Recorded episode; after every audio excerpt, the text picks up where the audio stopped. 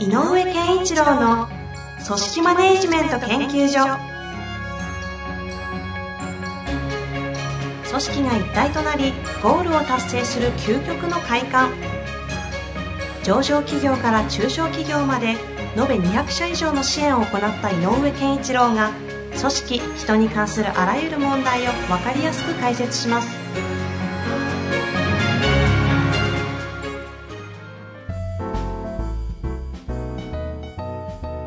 こんにちは、遠藤和樹です。井上健一郎の組織マネジメント研究所。井上先生、本日もよろしくお願いいたします。よろしくお願いします。さあ、今日は、えー、質問が来てます。はい。ちょっとわかんないな。多分、事務系の方、あ、事務系の方ですね。事務員というふうになっておりますので、いきたいと思います。えー中小企業で事務員をしております。はい。いろいろ、日々いろいろな業務が上司から振られるため、私としては柔軟性を大切に仕事をしているつもりです。この柔軟な対応が上司や会社からはとても評価してもらっています。はいその評価自体はとても嬉しいのですが、一方でそれをよく思わない人たちが社内に出てきてしまいました。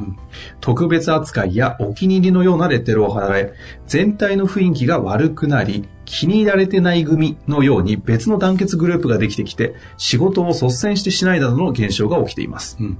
私の立場上、どちらの考えも理解しているつもりですが、社内全体に広めるほど力はありません。はい。社内で全体が気持ちよく仕事をするにはどうしたら良いのでしょうかはい。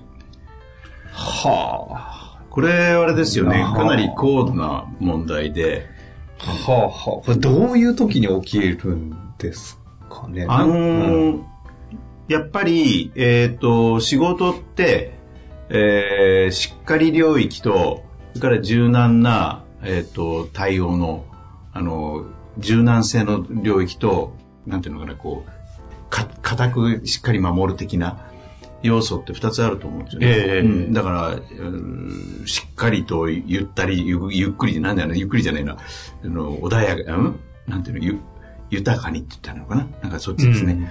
で、えっ、と、よくあるのが、えー、10人超えぐらいからの部署や組織で起こりやすいっていうのは、その、守りの仕事的な、しっかりとやりましょうという仕事の人のはい。テンポっていうのが、決してえ早いわけでもなく、で、えー、かといってゆっくりしてるわけでもなく、ある意味ちゃんと淡々と見えるというか、うんうんうん。で、守んなきゃいけないルールも背負ってることがある。例えばし、えーと、社内の中のルールの締め切りとか、うんうん。えーここまでに伝票を上げろとかいろいろあるんだけど、そういうことも背負ってる人もいる。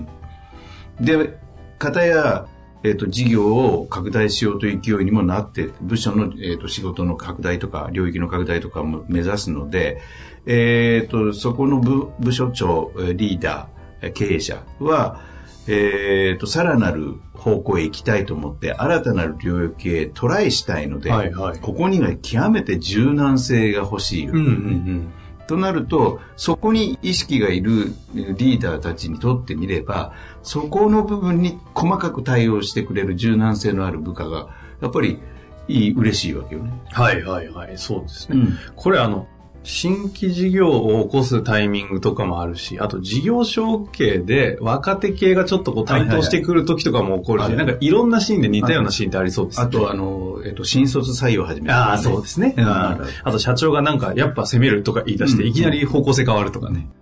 で、で、これね、えっと、現場ではね、そんなにどうしようもできないんだよね。現場の人間同士でお互いが気持ちいい仕事をやり合いましょうねっていうのはなかなか難しくて、ほうほうほう。えっと、なぜならば、あ細かく言うとやってる領域が違っていて、その、えっと、なんだっけ、評価されてない組？そうですね。気に入られてない組のようなというふうに言ってますで、ね。気に入られてないと感じさせてしまってることに失敗があるのほうんつまり、う。ほこの上の人間のちょっと仕事なんだよね。う。ほうほうほう。だからさっき言ったように、仕事の種類と領域と、守り、攻めみたいな、そういう2種類以上の要素、硬さと柔らかさみたいな、うんいろんなものがこう混ざってくる時代の時、組織の時には、それを両方が大事であるということを上がしっかりと宣言しないと、うん。それが起こっちゃう。うん。だからやっぱり、う上は上としては、もしかしたらね、えっ、と、すもしかしたらよ、それをしっかりと言いたいけれど、その、えっ、と、気に入られてない組の人たちのことを気に入ってない可能性もあるのよ、事実。そもそもですか。うん。その働き方がちょっと、もうちょっと何とかしてほしいと思っているときに、実は、えっ、と、新たなる、うんその出現があって、えーあ、そうだよ、それがいいんだよ、そうやってほしいんだよっていうふうになってるとしたら、だったら、今度は逆で、こっちの、その柔軟性のあるというか、そういう対応が求めてますって宣言しないと。まさにその、この、この質問の方、うんみたいな人を求めてるんだっていうのを、宣言し上が言わなきゃいけないってことですか？そうすると、気に入られてない組が気に入られてませんっていうことを、まあ、レッテル貼るってことだよね。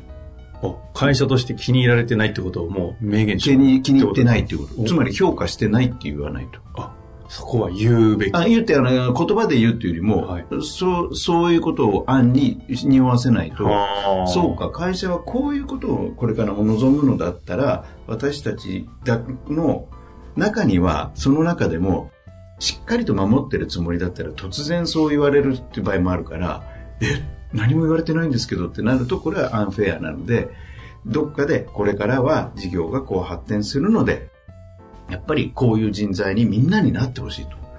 で、みんながやってることはわかる。僕もやるけど、でももうちょっと柔軟性を持って、常に考えてほしいと。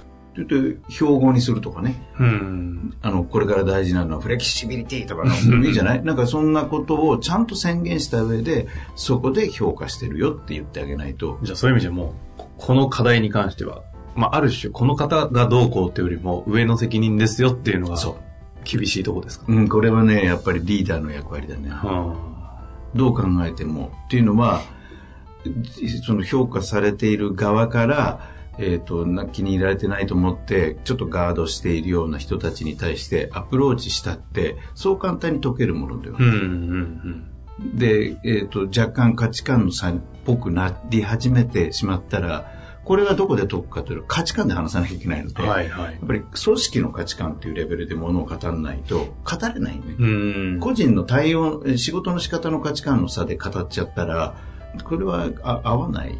融合できない。なるほどな。なんか、そういう大企業とかですと、新規事業とか入れるときはもう、完全に別、うんうんうん別のセクションにして、もうここは違い方形みたいに、もう明確に経営から指針を降りて、しょうがないっていう。で、メンバーのバックヤードすらも、もうそこにつけちゃってとかっていうのできるんで、うんもうなんか別価値観で OK みたいなのあるじゃないですか。それでも揉めるけど、みたいな。でも、もし10人だとしても2対8で分けてもいいと思うのよ。でもこれだって上が決めることでしょ。うん。つまり、組織、上っていうよりも組織っていうものが、えー組織という一つのあの人格がこうだって宣言しないと、なるほどね。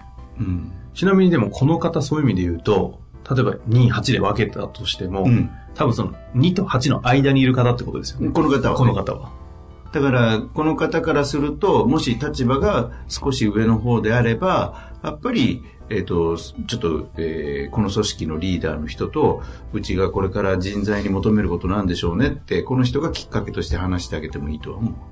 ああ。うんこの人をきっかけに。この人が上と話してあげて、で、ぜひそれをみんなに伝えてくださいというふうにアプローチするうなるほど。っていうのは一つかもしれない。いろんな中小企業の、まあまあ、単位が10名ぐらいって話だったんで、ちょっとそれ前提でいくと。あ、10名以上になると10名以上怒る。起こるとなると。わかりやすく30名ぐらいで見たことあるんですけど、はあの、その狭間にいるときに、今それを、こっちが正しいって言っちゃうと、既存事業が崩れるから、うん言いたいけどちょっと社長言えないみたいな。けど、明らかにこの対等は、もうこっちがこれから来る。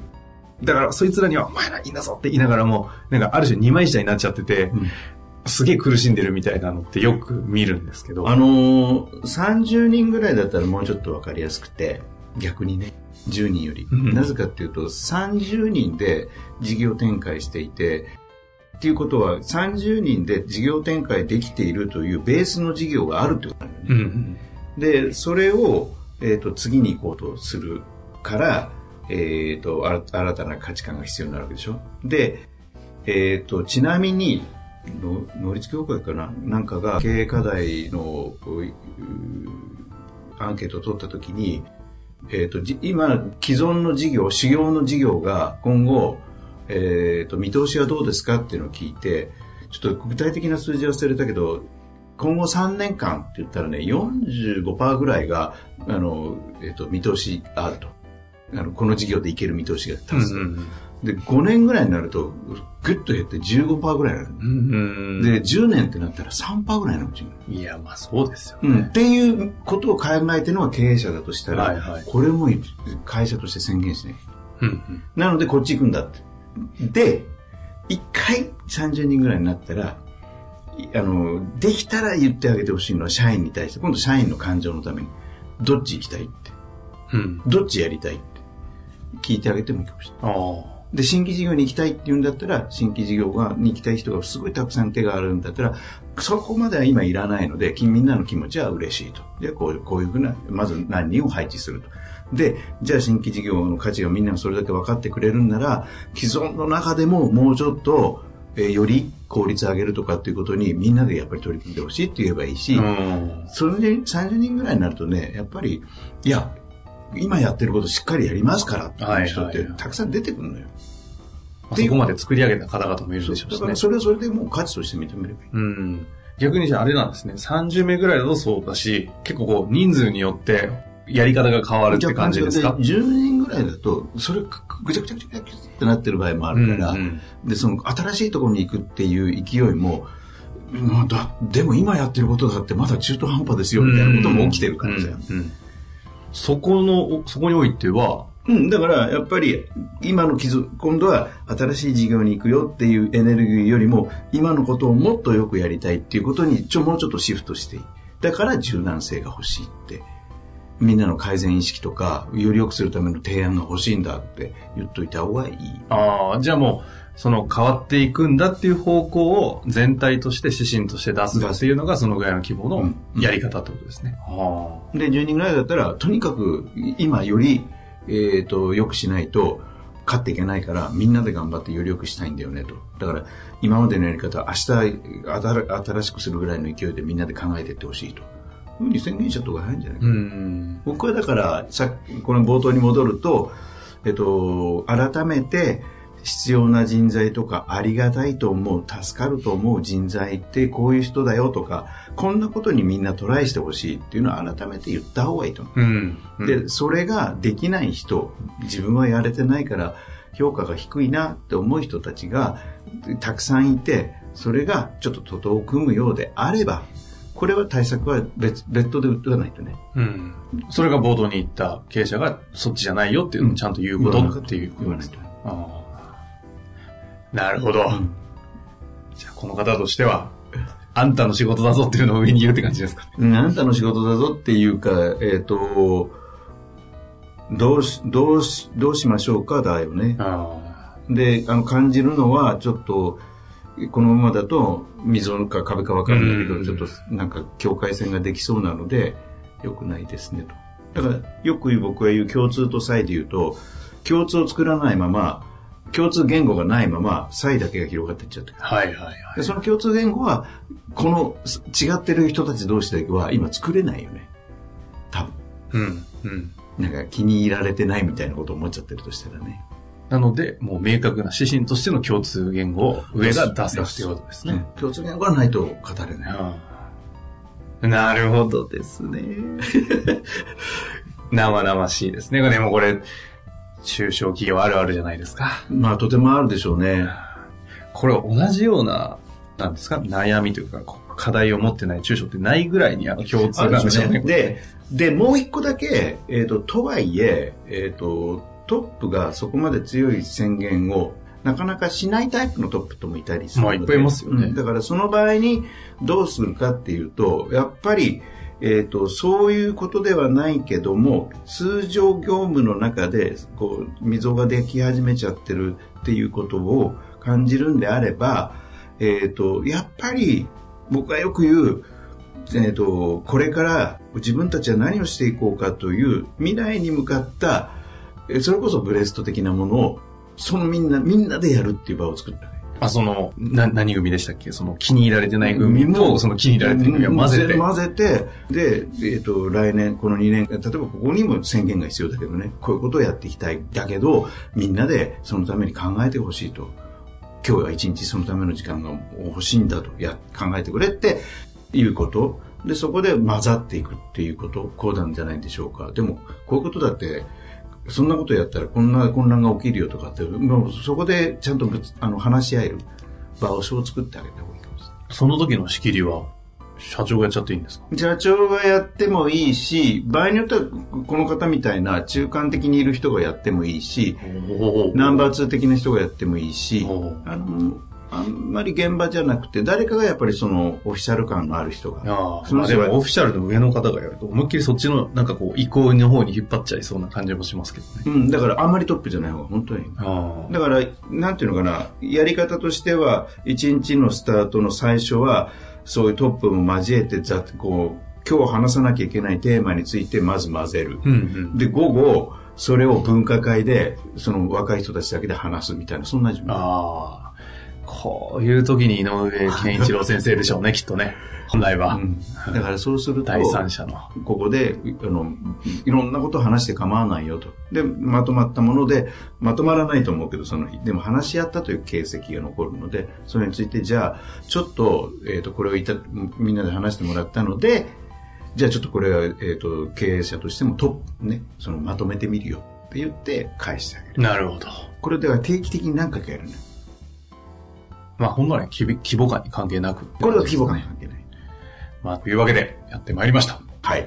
なかなかね、この方としてどういうふうにすればいいのかってやっぱ答えにはね、難しいというちょっと難しいな逆に分かったこともね、うんスッキリすると思いますので、ぜひ上の方とね、話していただいて、ぜひぜひ。頑張ってみていただきたいですね。というわけで、ありがとうございました。ありがとうございました。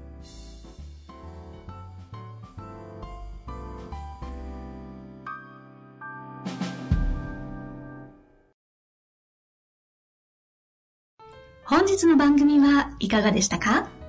番組では井上健一郎への質問を受け付けております。ウェブ検索で人事明快と入力し、検索結果に出てくるオフィシャルウェブサイトにアクセス。その中のポッドキャストのバナーから質問フォームにご入力ください。また、オフィシャルウェブサイトでは無料メルマガや無料動画も配信中です。ぜひ遊びに来てくださいね。